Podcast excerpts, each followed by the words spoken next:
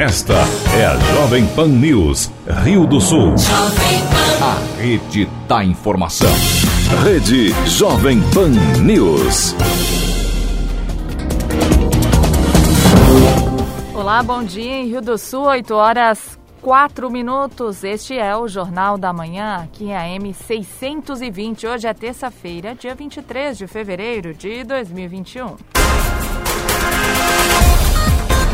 Você confere no Jornal da Manhã de hoje: três pessoas ficam gravemente feridas em colisão entre carros na BR-470. Acusado no caso Ana Beatriz é condenado por posse ilegal de arma de fogo. Atividades e serviços têm mudanças em Rio do Sul após avaliação gravíssima na matriz do governo do estado. Nova variante do coronavírus é confirmada em paciente atendida na UPA em Rio do Sul. Hospital Regional volta a suspender cirurgias eletivas. Mensagem sobre datas de vacinação contra a Covid-19 em Rio do Sul é falsa. E ainda artistas de Tuporanga aguardam repasse de recursos da Lei Aldir Blanc após problemas em edital. Está no ar o Jornal da Manhã, na Jovem Pan News Difusora, a rede da informação. Na Jovem Pan News Difusora, direto da redação. 8 e 5 e vamos à redação neste momento. Cristiane Faustino tem as primeiras informações de trânsito e polícia. Olá, Cris. Muito bom dia.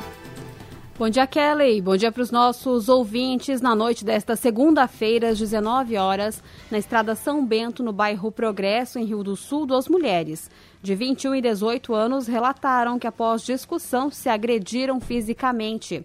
Após constatar que ambas apresentavam lesões, a Polícia Militar lavrou um termo circunstanciado e as partes assumiram compromisso de comparecer em audiência no juizado especial.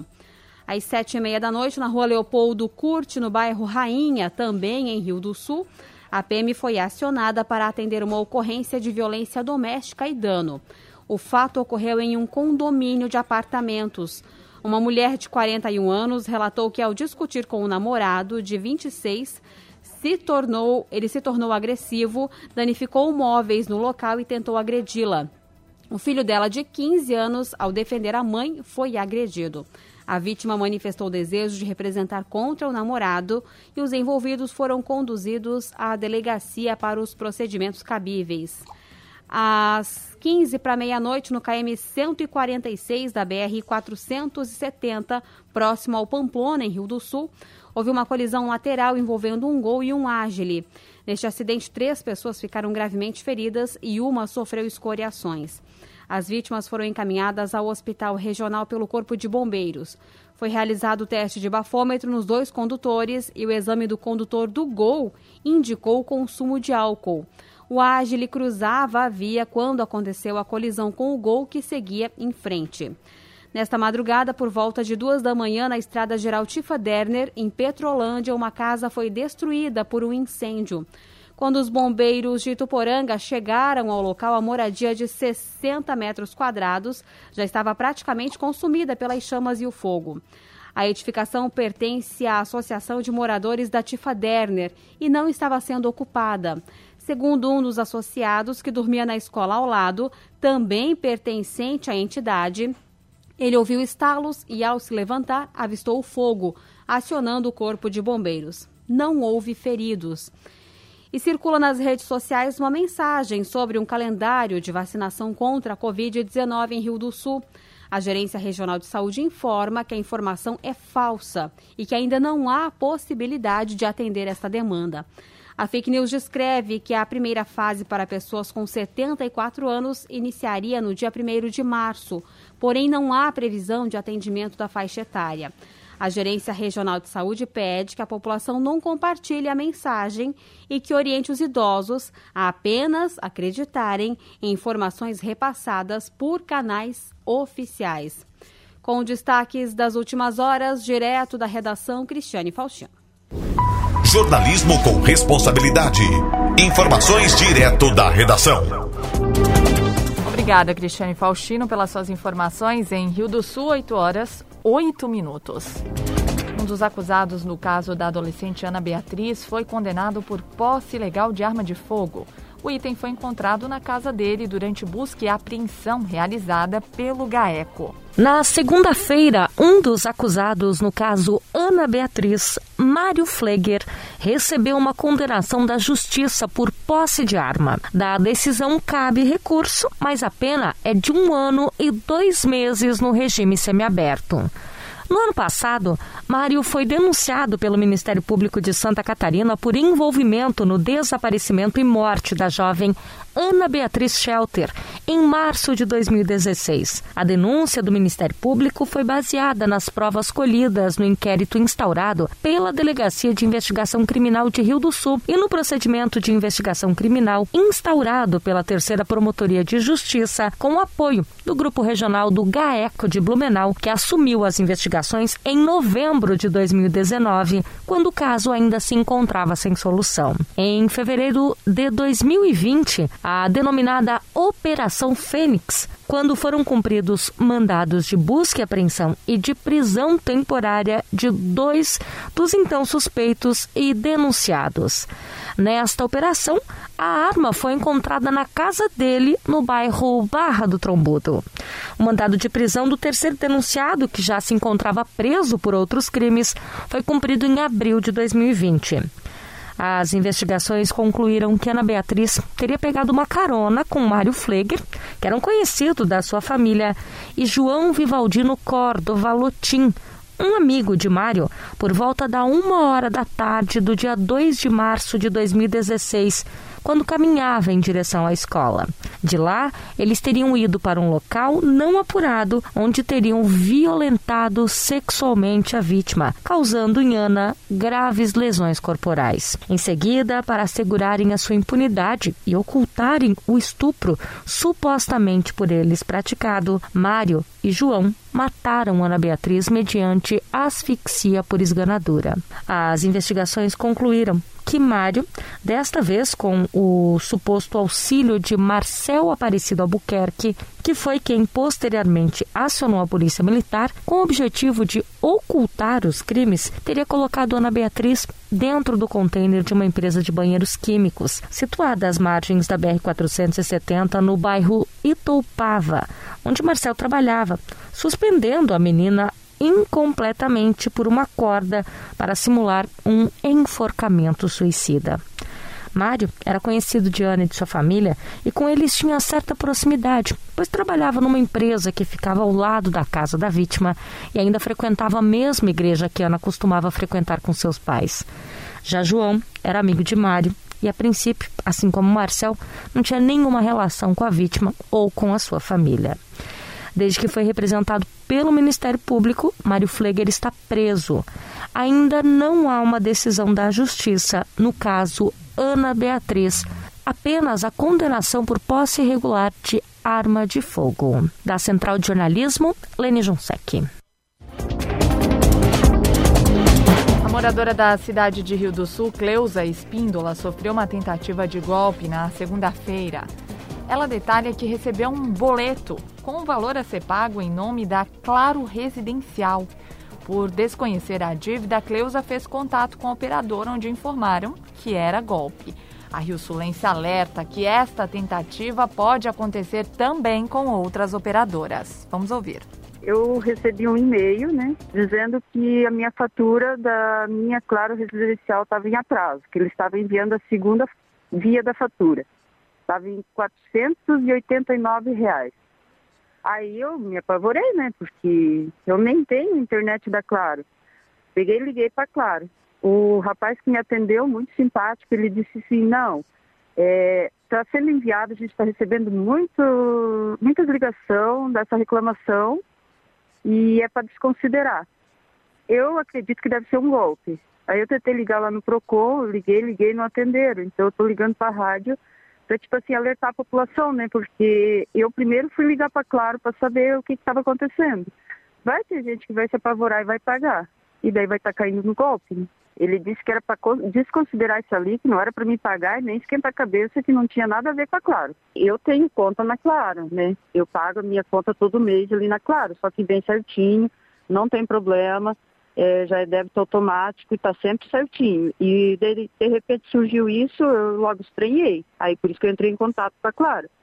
E quem tem outras operadoras também tem que ficar meio alerta, porque de repente fizeram com a Claro, pode fazer com outras, pode fazer outras contas, outras dívidas, aí o pessoal ir pagar e cair em golpe. Né?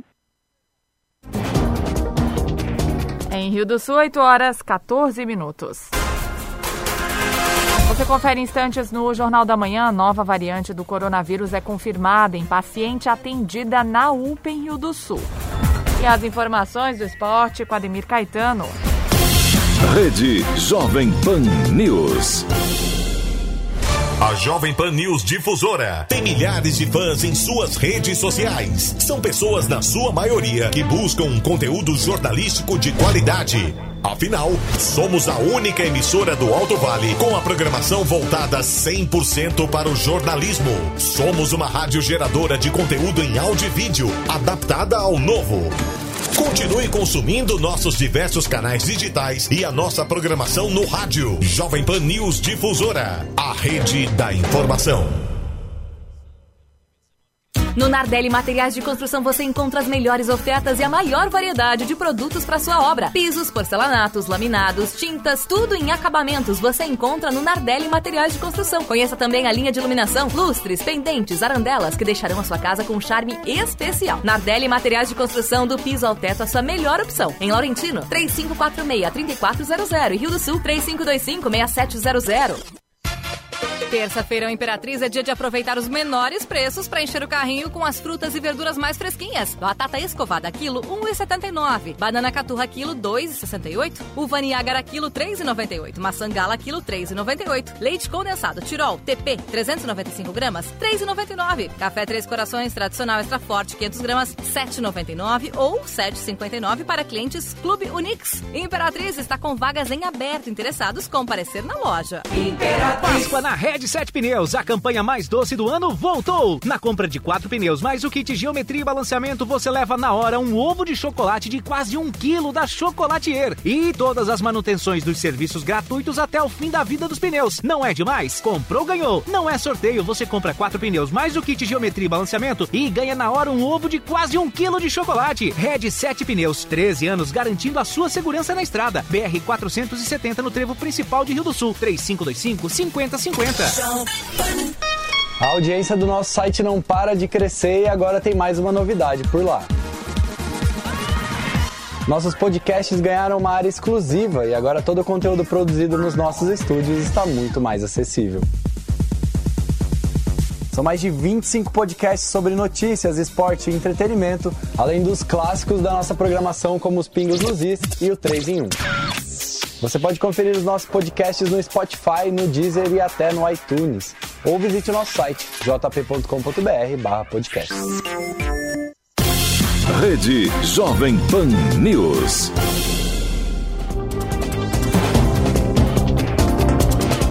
Estamos de volta em Rio do Sul, 8 horas 14 minutos.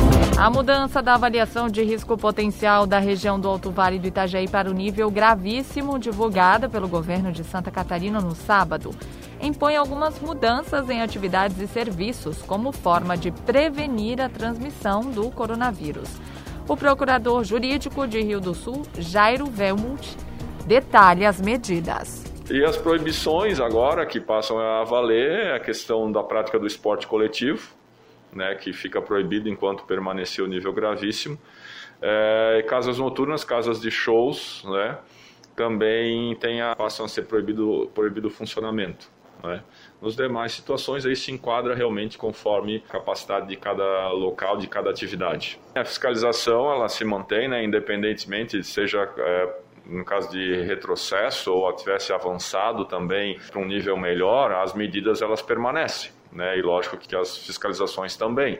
E a gente tem orientado já, não só nós, né, enfim, isso é a nível nacional, ao cumprimento das medidas. Né? Se essas medidas elas começam a ser descumpridas, óbvio que o resultado é vem, é consequente, não tem como fugir disso né? Mas assim, volto a dizer, nós, Rio do Sul, o próprio Alto Vale, vem se mantendo já há um bom tempo dentro de um nível é, razoável de controle da doença, enfim. E eu acredito que seja justamente pelo fato de que a nossa população ela vem respeitando, seja no trabalho, seja no seu local de lazer. Então é, é manter, são situações né, que podem variar, é, com o passar do tempo. Nós já estivemos em nível gravíssimo até mais ou menos final do ano passado, depois baixamos para grave, ficamos muitas semanas em grave, mas enfim, é uma doença que está aí, né? Então isso pode haver essa variação. Né? A questão é realmente manter o cumprimento das medidas, né? E nos prevenirmos, que com certeza daqui a pouco retornaremos para o grave e, que chegamos ao nível alto, enfim, e manter as coisas tudo sob controle. A Secretaria de Estado da Saúde, por meio da Diretoria de Vigilância Epidemiológica, confirmou mais um caso de Covid-19 pela variante brasileira P1 do vírus SARS-CoV-2. O caso foi confirmado em uma mulher de 54 anos, residente do município de Humaitá. O superintendente de Vigilância em Saúde de Santa Catarina, Eduardo Macário, explica que a paciente foi atendida na unidade de pronto atendimento de Rio do Sul, local onde estava hospedada, e foi transferida para o Hospital Dr. Valdomiro Colaúti, em Birama, onde ficou internada. Ela já teve alta hospitalar. Macário conta que o exame dela foi remetido para Fiocruz. Vamos ouvir. Esse caso ele foi confirmado pelo Laboratório Central de Saúde Pública de Santa Catarina no dia 19 de janeiro, que realizou o teste do RT-PCR e, e confirmatório da presença do vírus SARS-CoV-2. Seguindo o protocolo nacional, a amostra foi encaminhada para o Laboratório de Referência Nacional para Santa Catarina, que é a Fiocruz do Rio de Janeiro, que possui os equipamentos necessários para a realização do sequenciamento genético e que pôde identificar diferentes tipos de linhagens e variantes do coronavírus, e no caso foi identificada a variante do tipo P1. Trata-se do quinto caso importado confirmado de coronavírus pela variante P1 que circula principalmente nos estados da região norte do Brasil. Estudos preliminares indicam que essa nova variante ela tem uma maior transmissibilidade, sendo responsável por, pela maioria dos casos que são identificados no estado do Amazonas e nos estados vizinhos. Por conta disso, ela pode ser disseminada com maior facilidade na população, principalmente se não forem respeitadas as medidas de distanciamento social, uso de máscaras e lavagem das mãos com frequência e utilizando o álcool gel.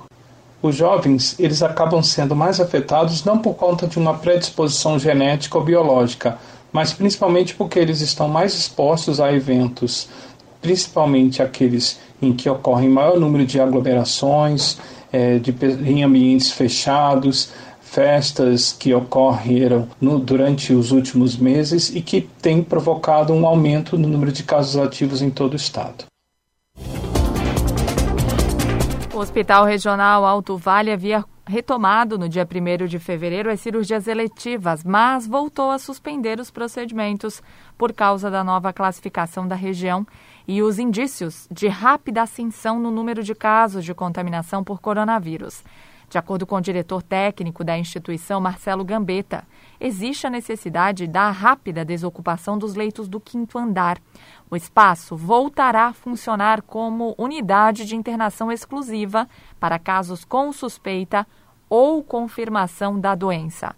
Vamos ouvir o diretor. A decisão foi tomada pela progressão do, do nível de gravidade, né, no mapa de risco, de grave para gravíssimo, no, no relatório do último sábado, e da perspectiva de um aumento rápido do número de casos nos gráficos e de número de casos ativos, onde nunca tivemos uma ascensão tão íngreme quanto a que está acontecendo agora, ou seja, uma rapidez no aumento do número de casos. Que é possível que seja pelas novas variantes, né, mas ainda não se tem certeza absoluta a respeito disso.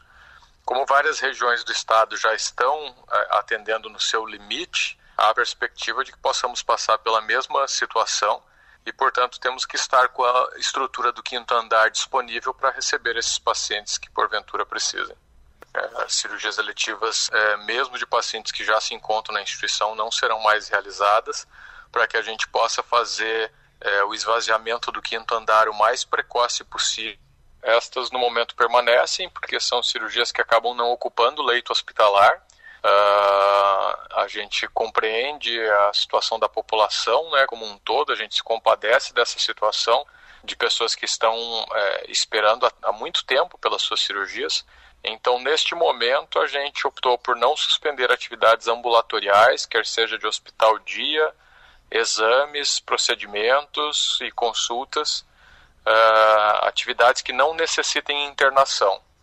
Nosso objetivo no momento é desocupar a estrutura do quinto andar para que possa receber os pacientes que porventura comecem a internar. Então, atividades que não interfiram nesta ocupação não serão suspensas.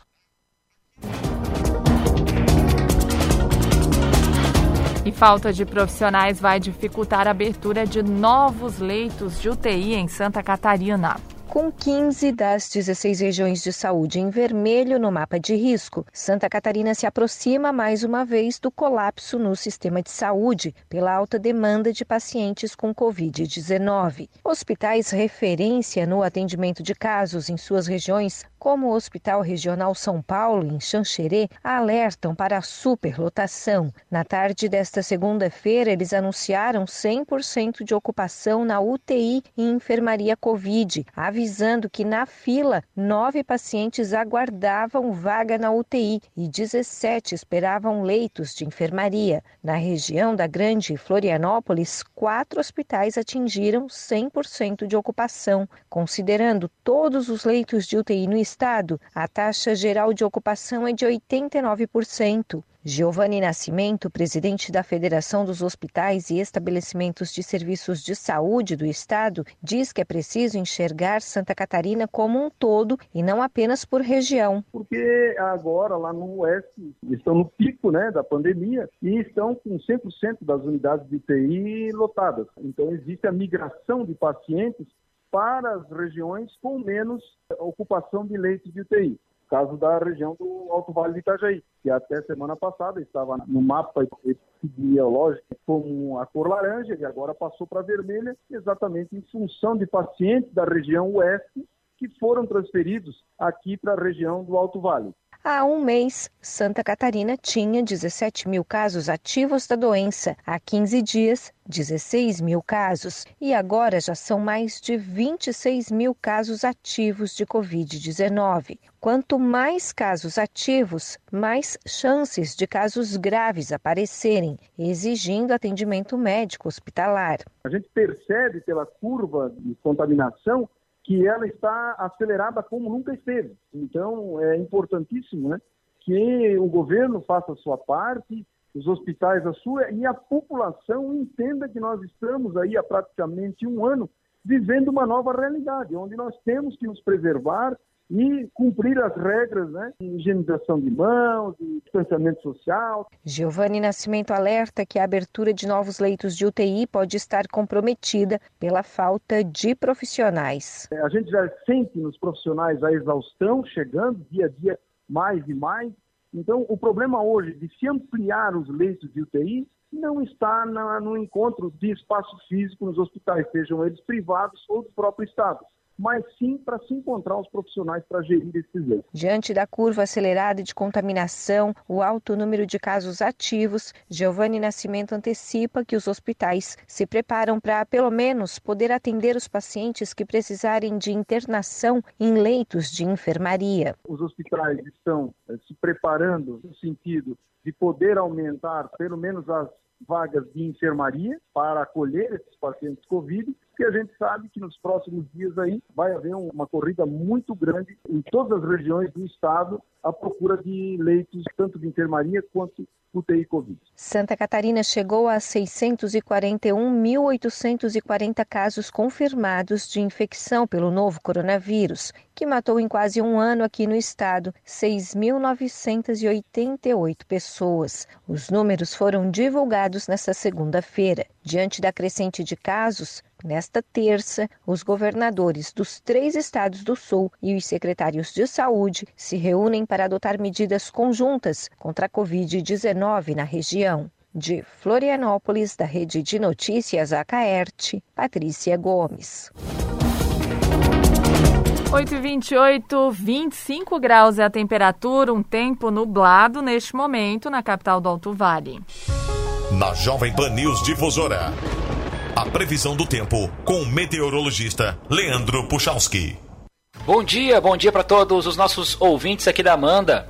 Terça-feira, pessoal, onde o sol de novo estará presente sobre toda a região, trazendo aí no decorrer das próximas horas rápida elevação de temperatura, calor presente sobre o estado, máximas de 33 para 35 graus, boa parte dos nossos municípios, uma outra região até pode passar um pouquinho, não muito, mas temos este comportamento previsto pelo que nós chamamos de um sistema pré frontal, ou seja, quando um ar quente antecede a passagem de uma frente fria, que agora, no período da manhã, lembrando, frente fria é um sistema de chuva, se encontra no Rio Grande do Sul. Então, o ar quente que antecede o sistema está sobre o nosso estado, por isso a temperatura dispara no decorrer do dia de hoje. Mas, assim, tem sol, tem forte calor, mas ao longo da tarde começa a ficar mais nublado, mais instável, à medida que a frente fria se desloca e vai se aproximando aproximando mais em direção ao nosso estado e, portanto, a partir da tarde, do meio do turno em diante,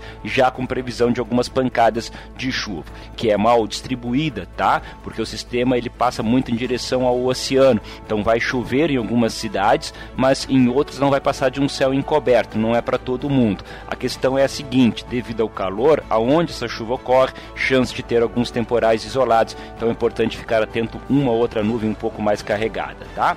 Em relação à quarta-feira, é um dia onde o sol vai conseguir aparecer, mas essa frente fria ela vai estar no oceano, na altura do nosso estado, portanto intercala momentos de sol com outros de céu mais encoberto e a chance de alguma chuva no decorrer da quarta-feira permanece. Dá para dizer que é momentos da quarta, boa parte do dia tem as aberturas de sol, mas ainda fica um pouquinho mais instável. O calor até que continua, mas diminui bastante de intensidade em relação a hoje, é nesse sentido. Com as informações do tempo, Leandro Puchalski. A previsão do tempo, ética e profissional. Aqui na Jovem Pan News Difusora. Os principais campeonatos. As disputas esportivas. Os destaques do Alto Vale. Aqui na Jovem Pan News Difusora. Esporte. 8h31, Ademir Caetano, muito bom dia. Bom dia, bom dia Kellen, os nossos ouvintes chegando com informações. Campeonato Brasileiro da Série A fechou ontem a 37 O Palmeiras empatou com o Atlético Goianense em 1 a 1 e o Botafogo, hein, já rebaixado, venceu São Paulo por 1 a 0.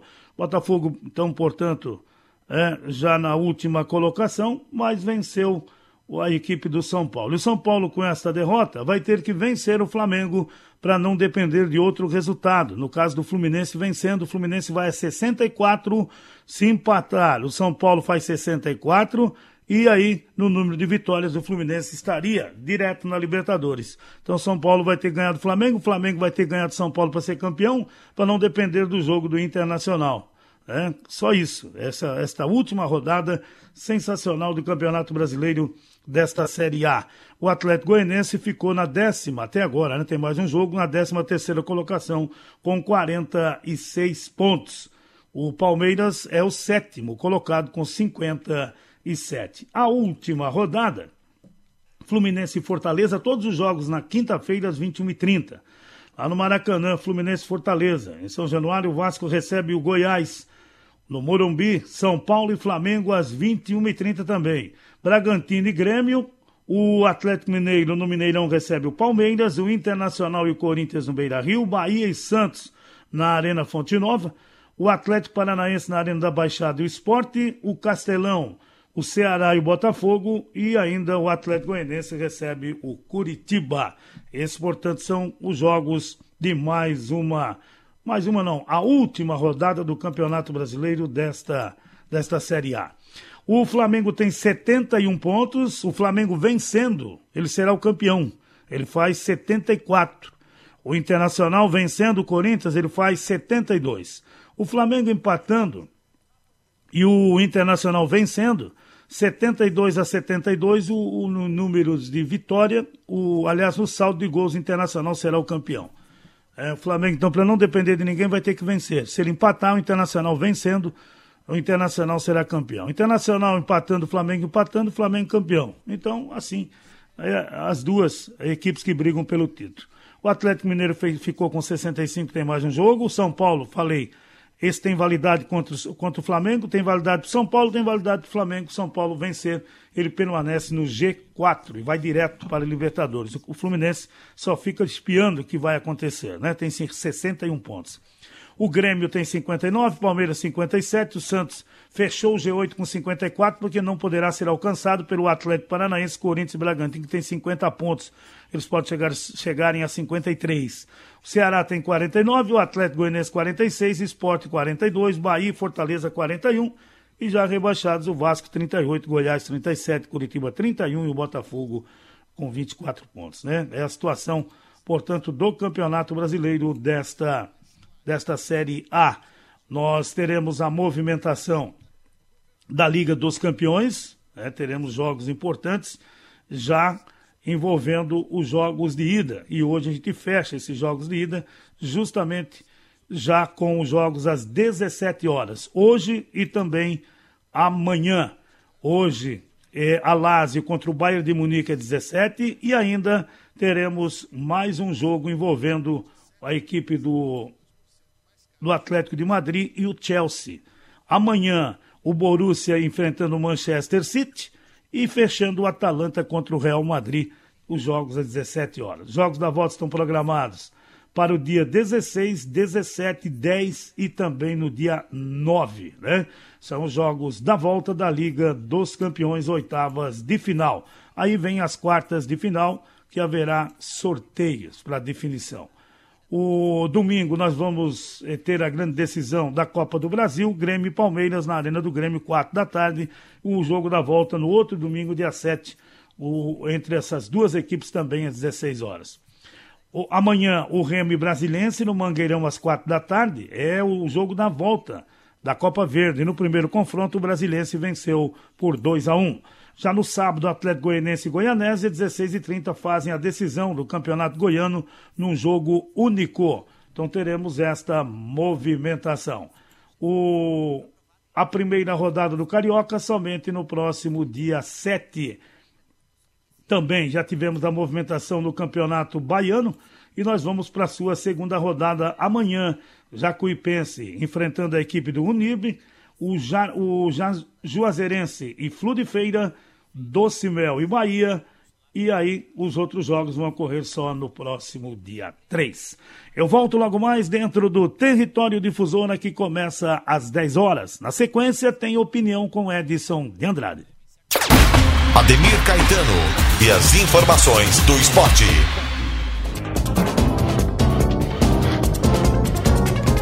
Obrigada, Demir Caetano, pelas suas informações. Agora, 8h36.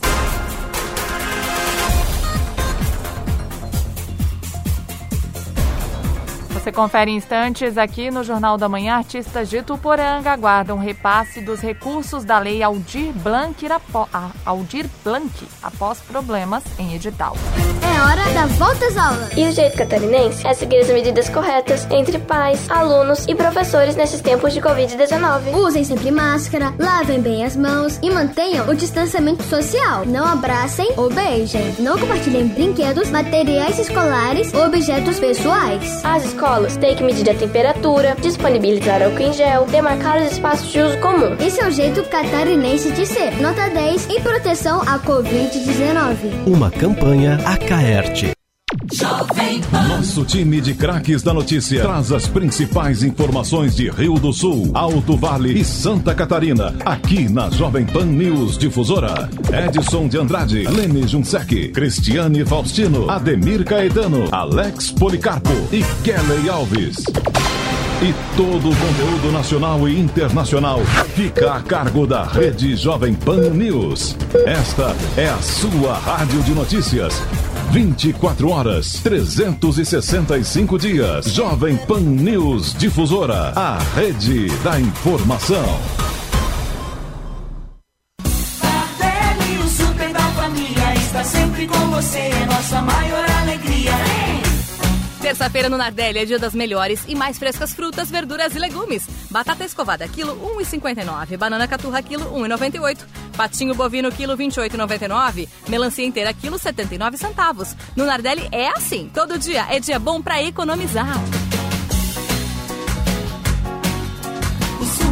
Completo e menor preço todo dia. A Fermac está preparada para lhe atender com as mais diversas linhas de ferramentas, motosserras, acessórios e diversos tipos de equipamentos para uso pessoal e profissional. Além de vender grandes marcas, tem uma equipe qualificada que conhece do assunto e pode te ajudar na compra e na manutenção. Precisando de ferramentas, acessórios e muito mais? Venha para Fermac, Alameda Aristiliano Ramos, telefone 3521 2100 3521 2100. Ferramentas em geral é na Fermac. O Bazar do Vavá completa 60 anos e lança super promoção na volta às aulas. Mochilas, penais, lancheiras com 10% de desconto. Caderno universitário 10 matérias, Paper Libra 9,90. Bazar do Vavá, duas lojas no centro e Rio do Sul.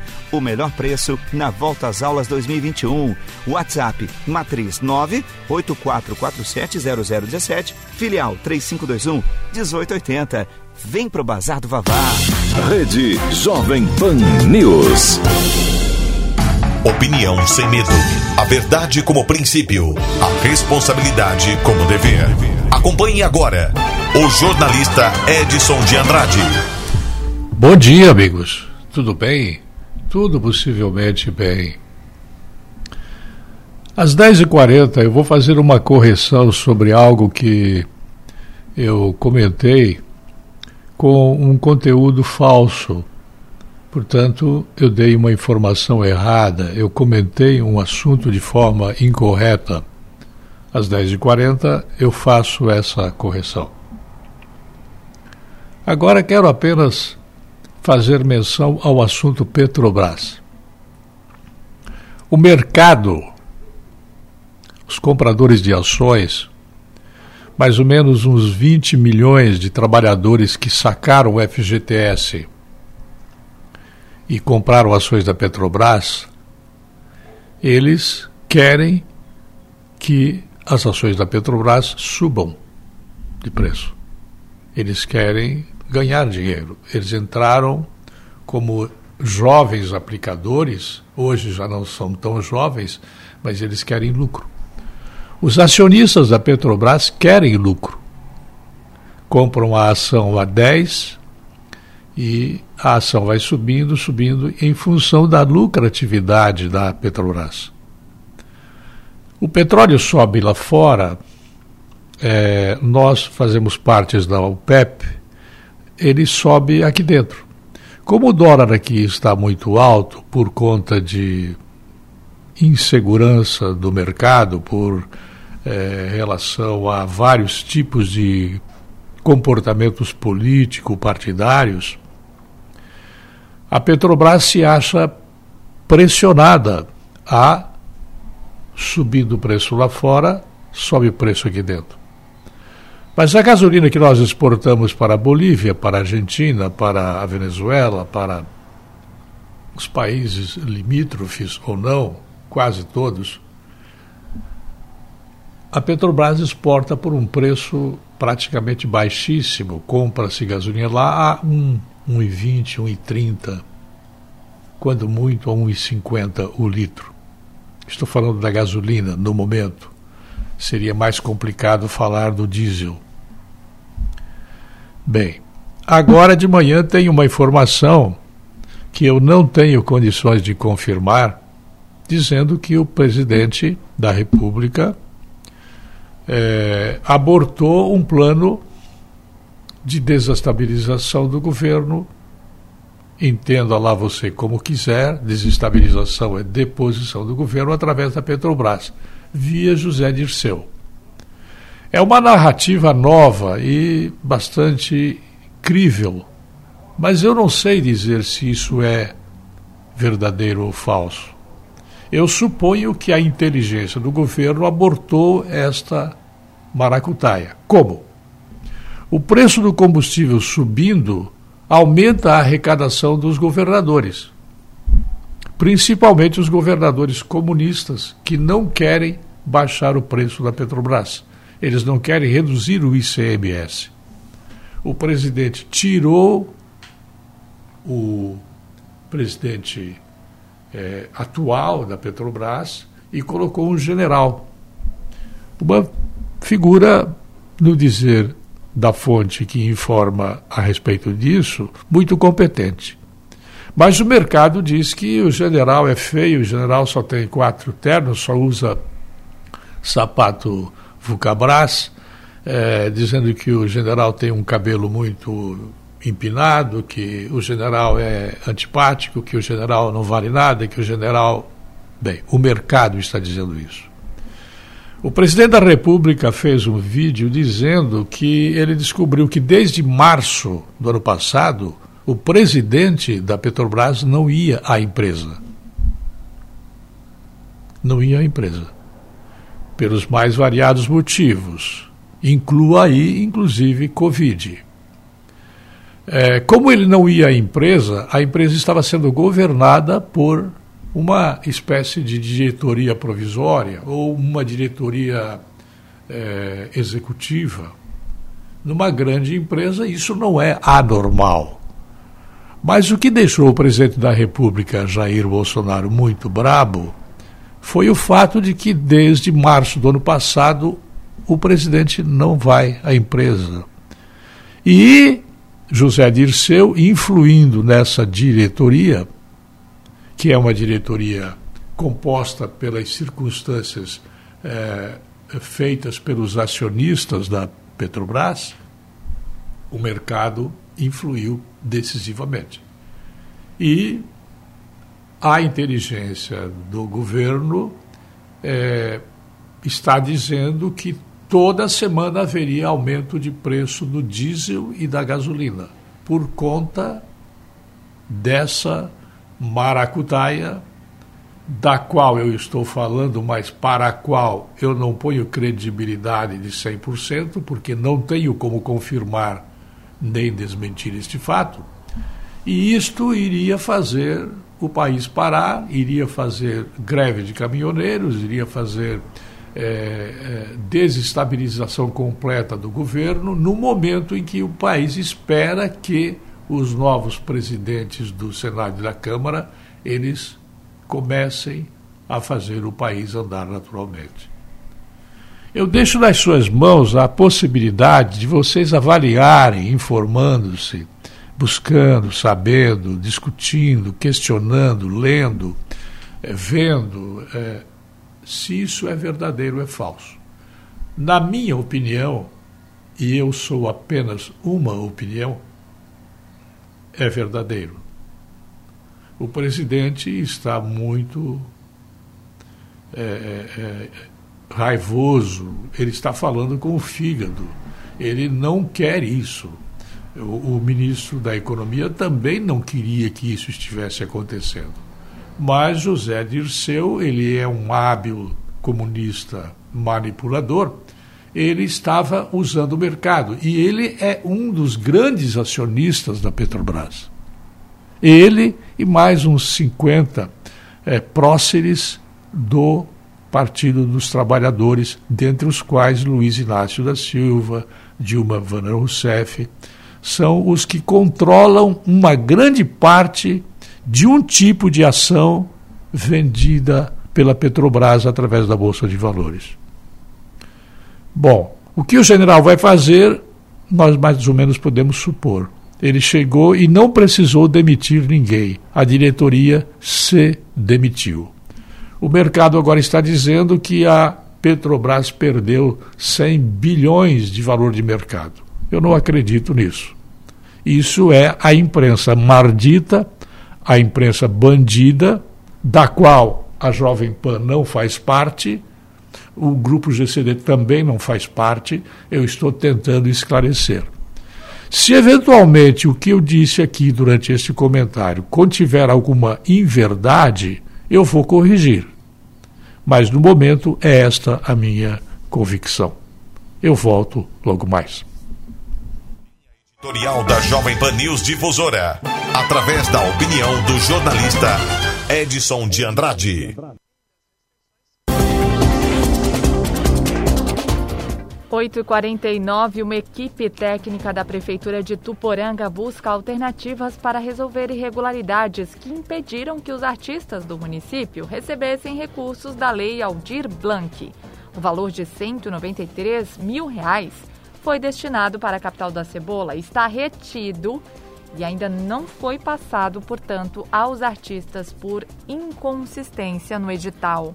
Os artistas locais de Tuporanga, contemplados pelo edital Cultura Lei Aldir Blanc e prejudicados durante a pandemia do coronavírus, ainda não foram beneficiados. O prefeito Gervásio Maciel deve ir a Brasília durante esta semana. A intenção é destravar o recurso e abrir um novo edital.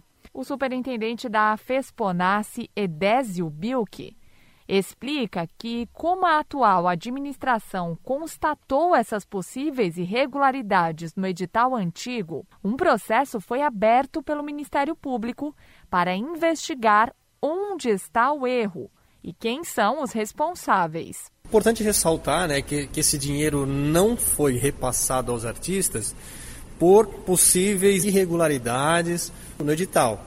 É importante dizer também que, devido a essas possíveis irregularidades, foi aberto um processo no Ministério Público. Havendo irregularidades, os possíveis culpados vão ter que pagar por isso. Porque é, é, foi prejudicado muita gente, né? prejudicado assim, tantos aqueles que estão aqui que não receberam, como aqueles possíveis artistas que nem ficaram sabendo dessa lei, porque nem no Facebook da prefeitura foi, foi divulgado, no Instagram, rádio, enfim, não foi divulgado em local nenhum. Vários artistas inscritos no edital no ano passado ainda aguardam o desenrolar desta situação. Um deles, o cantor Kainan Braz, fala sobre a falta da divulgação e das falhas neste documento. O que a gente teve de dificuldade né, nessa parte da pandemia foi né, a, a não poder trabalhar, não poder fazer show, né? Até entendemos tudo e ninguém fez até crítica em cima disso, de querer que abrisse casa no momento que não poderia se abrir. Então respeitamos o tempo disso, né? Mas teve um prejuízo muito grande é, porque você vive exclusivamente da cultura musical, eu no meu caso e os outros artistas que estavam aqui, mas a gente sabe que não foi um erro nosso né, na, na parte de, desse pedido, do, nesse edital, a gente fez dentro do prazo certo, né, a gente fez tudo. A gente sabe que teve uma transição também de, na parte do governo aqui de Tuporanga, né, e na, na, na outra gestão que foi feito esse, esse edital e tal de uma maneira errada, pelo que a gente veio constatar agora, e que está sendo tentado é, reverter toda essa situação, né? É, a gente não tem culpa sobre o erro que foi cometido ah, na parte do pessoal que estava para fazer o edital. Não foi divulgado na, certo na rádio para que se desse o tempo das pessoas fazer as inscrições. Quem ficou sabendo esporadicamente por aí, por algum amigo, alguma coisa, fez a inscrição, que foi o meu caso. Mas a gente precisa reaver isso porque nós estamos dentro da pandemia, o trabalho está bem reduzido, onde eu tinha quatro shows por semana, hoje eu tenho um. Durante a semana passada, a administração reuniu todos os artistas inscritos para informá-los sobre a situação. Da Central de Jornalismo, Kelly Alves.